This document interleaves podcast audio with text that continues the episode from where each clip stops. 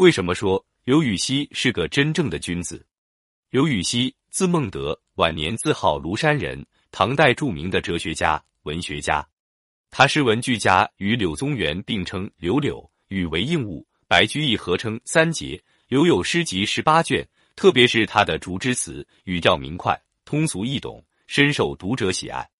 除了在文学上的成就，他那种豁达的人生态度，更是让他在多愁善感的诗人中显得格外引人瞩目，成为后世效仿的典范。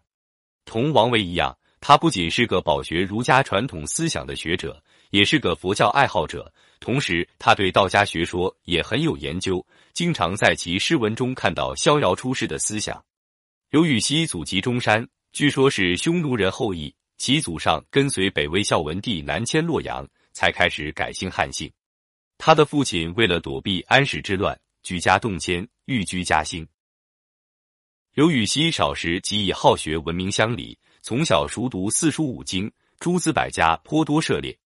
十九岁时离家游学长安，贞元九年，也就是公元七百九十三年，登进士第。接着以弘词科被录取，两年后登吏部取士科，受太子教书，开始踏上仕途。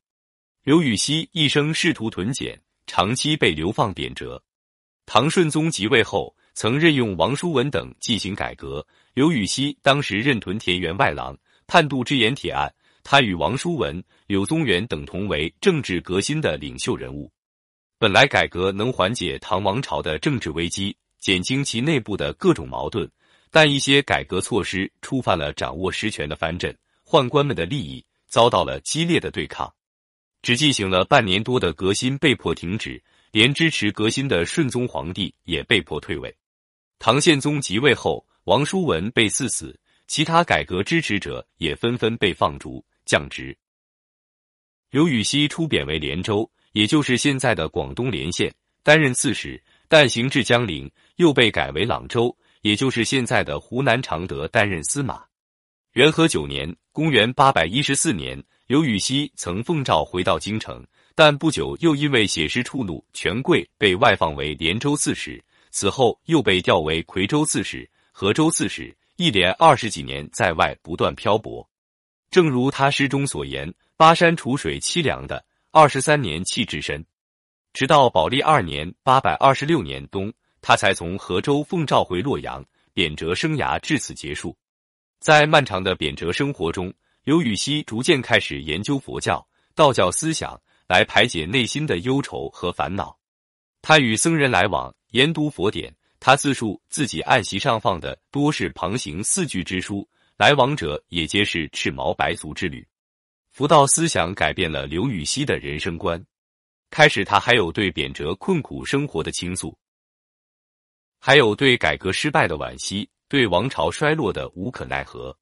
随着长时间的漂流，所见所感不断增多，他的思想也不断的发生着变化。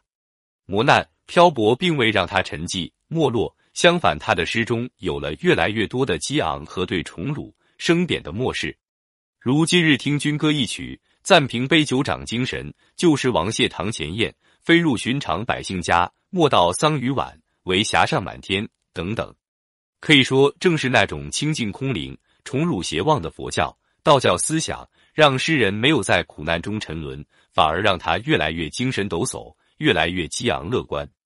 刘禹锡晚年回到洛阳，任太子宾客加检校礼部尚书。此时的他早已参透世俗荣辱，不仅不为升迁而劳心，也不再关注于政治。他每日与朋友郊游赋诗，生活逍遥闲适，真正达到了内心的安宁与平和。当然，也为后人留下了很多珍贵的诗篇文章。人们都知道，纵欲贪财是伤身害性的行为，然而在现实生活中，却很少有能真正放下世间的虚名利禄。这不正如老子所说的“无言甚意之，甚易行，天下莫能知，莫能行”吗？刘禹锡在经过打击磨难之后，逐渐看清了纷繁的世事，能够做到任其自然、宠辱不惊，也可以说是披鹤怀玉的得道之人了。